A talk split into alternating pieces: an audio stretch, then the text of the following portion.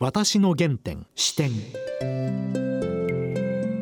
全国の皆さんご機嫌いかがでしょうか？陽千円です。梅原由香です。今回のゲストは衆議院議員の浮島智子さんです。はい。浮島さんは香港のロイヤルバレエ団にい。らっしゃいましたよね、はい。あの私プロフィールを拝見しましてもう本当にすごい経歴の持ち主ですね、そうですでもね今コロナの中でもうバレエ団もそうですが演劇界全体また映画関係者、はい。映画館みんな大変ですよね、はい。そういう時こそ本当にねこういった経験持ってらっしゃる方ぜひねあの頑張っていただきたいんですね。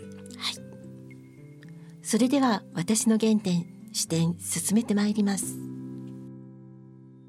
私の原点視点。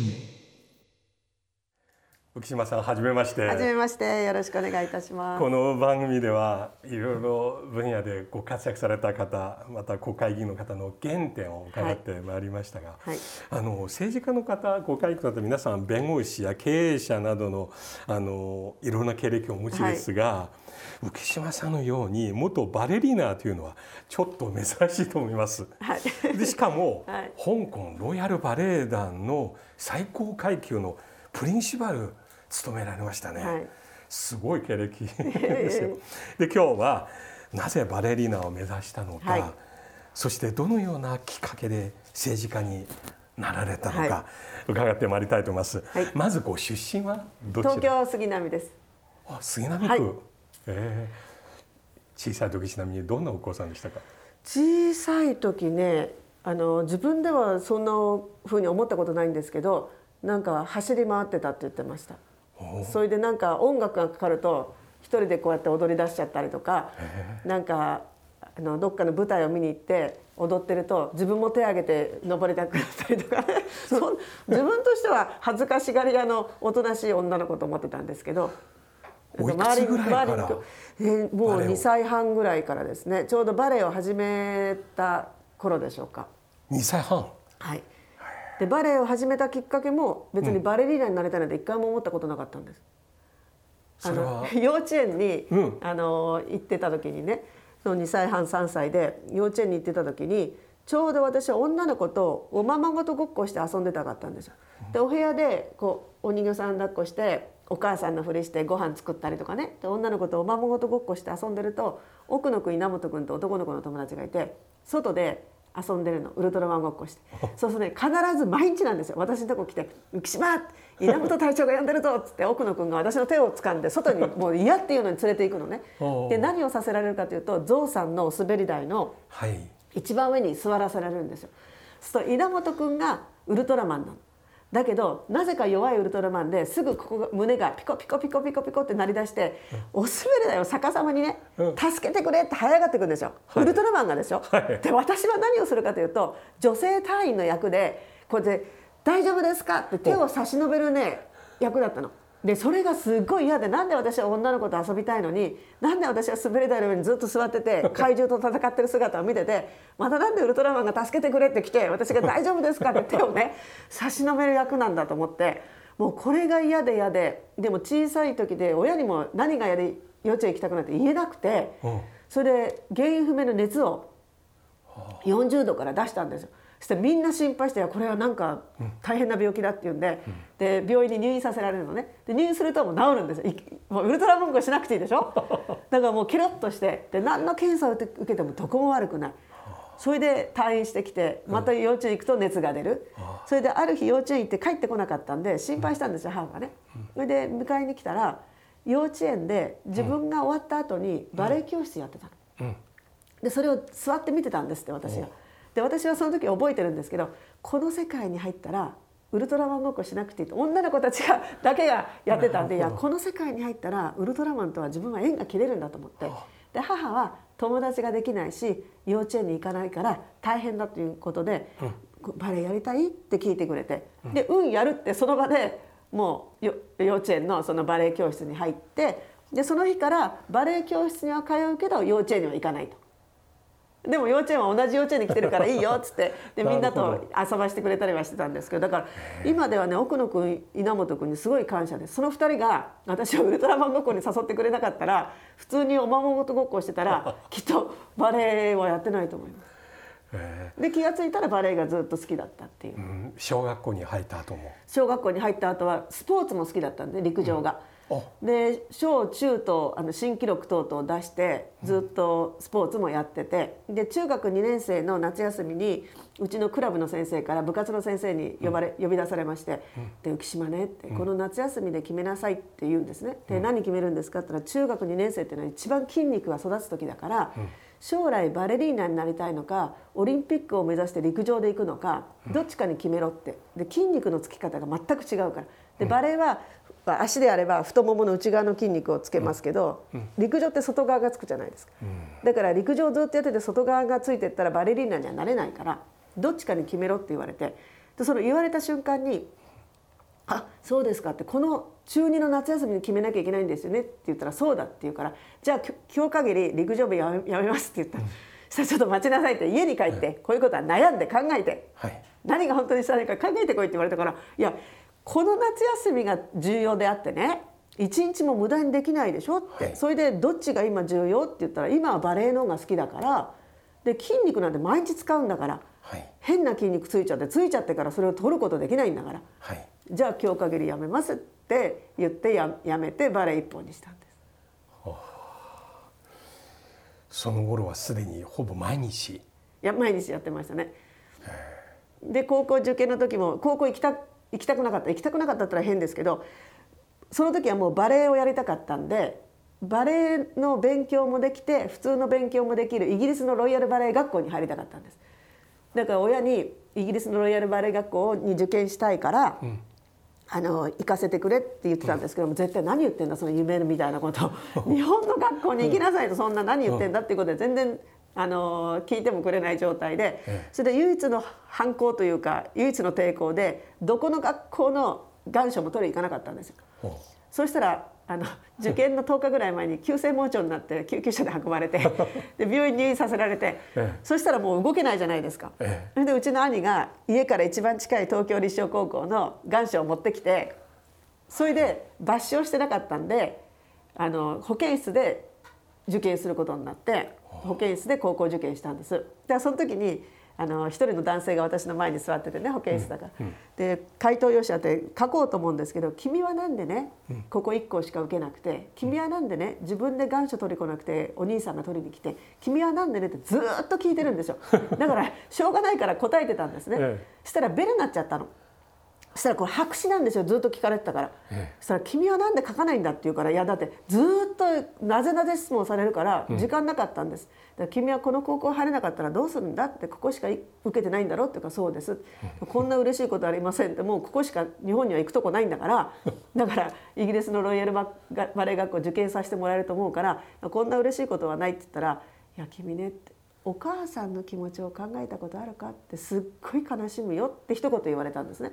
でもいや白紙だし例えば受験番号と名前だけでも書けって言われたんでその方に。受験番号と名前書いてうん。白紙で書いたで。合格発表の日母親と一緒に行ったら行動体育館に入ったら一番上に合格者の中に入ってたんですよ。涙出てきちゃって嬉し涙じゃなくてなんで受かっちゃったのみたいな悲し涙。そしたらその時に浮島さんって浮島智子さんっていらっしゃいましたら校長室までお越しくださいって放送が入ってほ「であんた何かやったの?」って母に言われて「いや何もやってないけど白紙で出した」っつったらもう母は真っ青で2人で校長室にいてこうやって座ってうつむいて座ったらガラッて開けて入ってきたのがなぜなぜ質問の方校長先生だったんですよ。で彼がね「いや僕は君が気に入った」と。話してる間に「君は学校に行きたくない」とか「勉強したくない」とか「何々したくない」ってことは一個も言わなかった。君は将来バレエをやりたいから自分は勉強もしたいしでもバレエもやりたい、なので両方できるロイヤルバレエ学校に入りたい、でもそういうシステムは日本にはないと、だから向こうに行きたいと言った、でも無理だよと。今そのねご両親も説得できてないのに、だからここの高校に入りなさいと。ここに入ってそして勉強をやりながらバレエの活動を大いにやっていいから。って言われて単純なんで「ありがとうございます」って言ってでクラブも養父部っていうのを自分で作って1人しかいないんで養分部集合って言いながら「はい今日は解散」って言いながら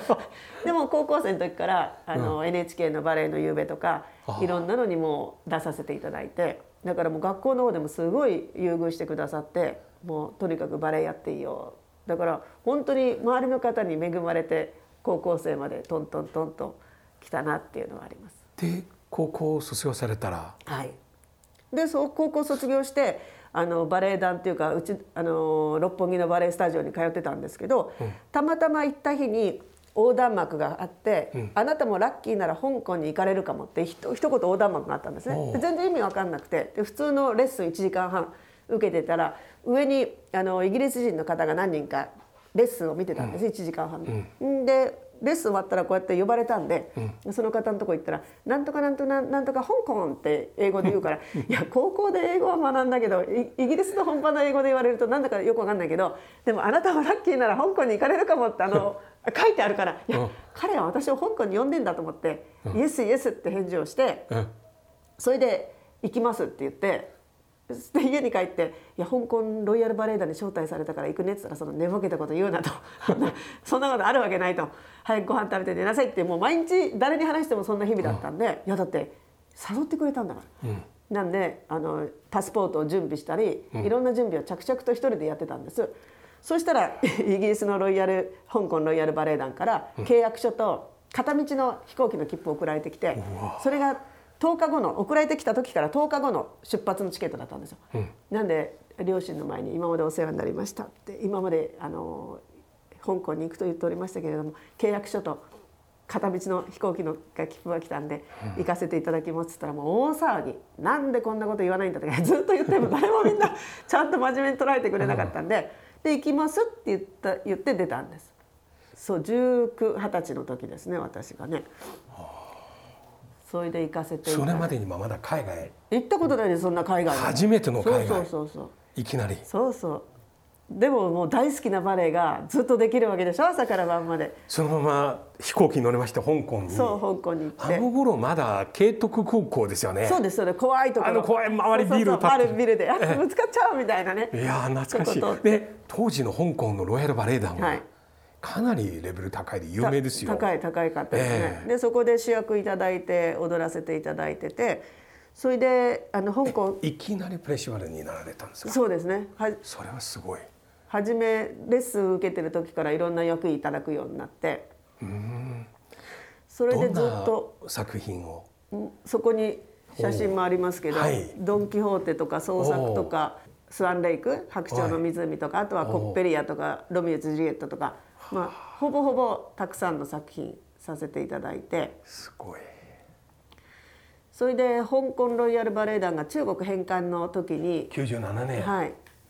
でその時にいろんな通達が入ってきて、それで中国組と外国組のキャスト作って私はもちろん外国組なんですけど練習全然させてくれなくてもう中国組ばっかりずっと練習でそうですか。それでいや一回も練習舞台稽古もくれなくて、本番はできないと、責任持てないと。言ったらあの舞台監督が「いや智子は舞台に出るだけでみんなが拍手してみんなが喜ぶじゃん」って言われたから、そこで私は「いや私はモデルじゃありません」って。主役で全体をし2時間、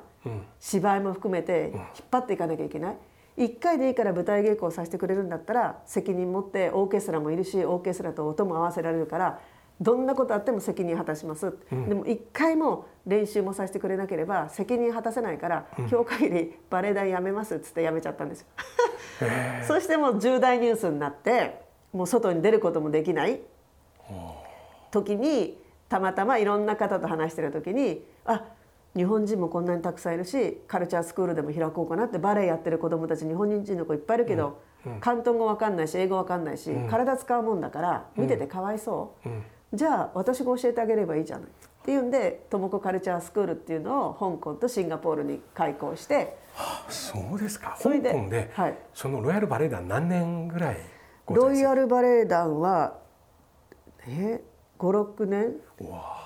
それでその後カルチャースクールやってあもっとですねだってトータルあトータル9年いたんです香港に。香港で9年間も、それでその後ニューヨークに行って香港とシンガポール両方で両方で学校を経営させていただいて。で両方行ったり来たり。行ったり来たり。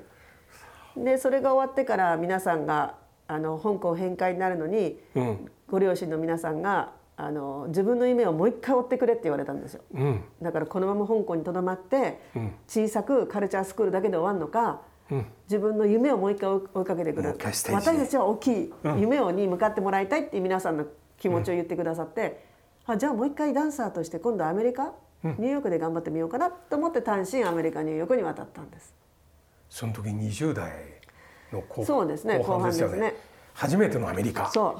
う。はいいきなりニューヨークそうです。でそうすると現地でまだオーディションとか。いや全然ないです。よもうただ普通に行ってだからその時はね、向こう行ったらアパートも借りられるだろうし銀行の口座も開けられるだろうし、簡単に思っちゃってたのね。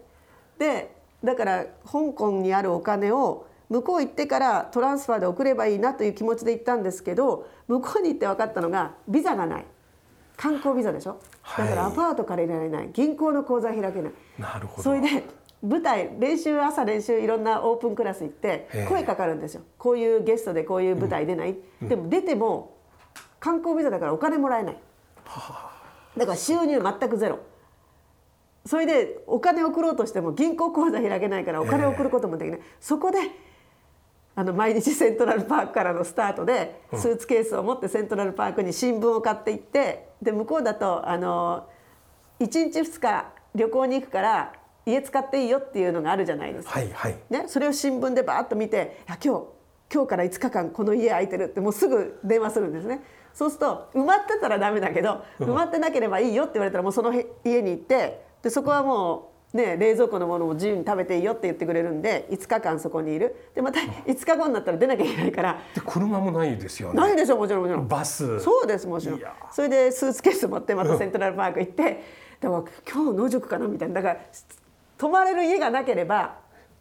野宿かなになっちゃうんですよ。でもい一回も野宿はしたことないですけど、ね、その時観光ビザは確か6ヶ月ですよね。そうですそうです。そろそろ綺麗そそうになって。う。だからもうそんな中でも早く、うん。じゃあどうしたらいいのみたいな、だからいろんなところに連絡を取りながらジョフリー・バレンも学校もいや学校の生徒として入っていいよって言ってじゃあ学生ビザを取るとかね、もういろんなことをトライさせていただいて。でそうなんだかんだしてるうちにあのデイタンバレエ団からあのたまたまデイトンバレエ団に受けに行ったんじゃないんでオーディションをね、はい。たまたまいワンレッスン10ドル払って受けてたんですけどたまたま私の友人がデイトンバレエ団にいてそれで今日オーディションがあるから、ディレクターがいないからレッスンに、はい。だからとも子ただでレッスン受けられるから受けに来ねってダンサーが呼んでくれて、でも10ドル浮くってことは大変なことだから「いやいいんですか?」っつって受けに行っちゃったの。で受けに行ってたらオーディションの昼休みにディレクターが団員の部屋に戻ってきちゃったんですよレッスンの部屋に。そしたらみんな綺麗な金髪のね細い可愛い人たちいっぱいいる中で東洋人の黒髪が一人見たこともないのがいるでしょ？なんかこれ見られて呼ばれちゃったんですよ。でこれはもう私はアメリカから抹殺されると ディレクターにも言われずただでレッスンを受けてるもうダメだと思ってうんそば、に行ったら「いやバレエ団に入らない?」って言われたの。だから「え？っ?」て私聞き間違いかと思って「え？っ?」つったら「いや今オーディションされてるんですよね」っていや「僕は君に聞いてるんだ」イエスかノーかだって言われたから「いやもちろんイエスです」っつったらそのディレクターが「じゃあ向こうでやってるオーディションはもうあの他の人にね、やっといて」って終わりにしていいから、でなんか2300人来てたらしいんですけどね「もういいよ」って言ってくれて、彼女にするからって言ってそれでバレエ団に入らせていただいてだから別に自分が受けに行ったんでも何でもないんですけど。しかも僕経歴拝見したいきなりソリストですよね。そうそうそう。それもすごいですね。からすぐもうプリンシパルにさせていただいて。だからずっと向こうでもプリンシパルとして何年ぐらい？向こうはだから3年2年半ぐらいですね。プリンシパルとして踊らせていただいて。それである日家に帰ってきた時がテレビをつけた時が阪神・淡路大震災でちょうどあのバスが高速のところにかかって落ちそうな画面が映ったんですよ。でもパッと見た時にいやこれは何かの映画の一部場面だなと思って、あまり気にしなかったんですけど聞いてたらいや違うっていやこれは今現在、日本で神戸で起こってることでと思って、それで自分は何をができるんだろう何かさせてもらいたいっていう思いで、でロミオとジュレットの舞台があったんです。でロミジュリの舞台が終わった後に楽屋の入り口にあのあるご夫婦が立ってて、私が楽屋から出てきたらもう本当泣かれて手握ってくれて「ありがとうございましたって実は私たちは離婚をしようと思ってここがアメリカの。最後の思い出にこのロマンチックなロミとジュリエット見に来たんです。したら「いや僕たちもそうだったじゃない」って。一目惚れして結婚したのに今は悪口を言ってあらを探して離婚しようとしてる。この劇場出たこの第一歩からもう一回この神聖な気持ちに戻ってやり直そう。それでダメであれば笑顔で別れよう。ありがとうございましたって言ってくれてそれを聞いてる時になんかこう血がバーッと引けてく思いがしていや智子海外での役割は終わったと。日本に帰ろう。ゴミ拾いかもしれないけど神戸に行ってゴミ拾い一つかもしれないけど何かさせていただこうと思ってバレエ団に対談届出したらもうバレエ団もどうしたんだみたいな。何かあったのかって日本の日本でもっといいね。お金で雇われたのかっていや日本に帰ったらダンサーなんてお給料ないから。あのそんなんじゃありませんってゴミ拾い一つでもいいからさせていただきたいって3週間かかりました説得するのに。と本気なんだなって何も仕事ないのに帰るのかって言われたんでいやアメリカに来た時はビザで本当苦労してセントラルパークで野宿かなまで行ったけど日本に帰ったら日本人だから別にビザなくてもどこでも働けるし何でもできるんです。だから何にも怖いものないです。って言って13年半ぶりに日本に帰ってきてですぐに神戸に行ってあのルミナリエでバレエでいろんな子どもたちと。でその後両親を亡くした子どもたちと劇団を開いて今もやってるんですけど今ちょっとコロナ禍であのお休みしてますけど。で政治家になるを決意されたのは？いや決意というよりもあの公明党の方から、うん。あのお話をいただいて、うん。で政治家になるので一回も思ったことなかったんでね。ただ文化芸術振興法っていうのができて、で文化芸術振興法を法律ができたのはいいけれども運用するのがすごく難しいと。だから、ずっと文化芸術に携わってきた浮島さんに、はい。文化芸術と教育を中心にやってもらえないかってお話いただいてで自分で決めたんじゃないんです。あの劇団のボランティアの方々も何百人もいるし子どもたちもいるしでみんなに集まっていただいてこういう話をいただいたんだけどどうしたらいいって。そしたらボランティアの方々もいや実はわ私たちにもいろんな政党を応援してる人がいる。だけど浮島先生を見てきてこの文化芸術を通してこの阪神・淡路大震災を通してボランティアも子どもたちもみんながねこの文化芸術を通して勇気と元気とこれから生きる気持ち、はい。これをもらったと、はい。だから国政の方においてこの文化芸術で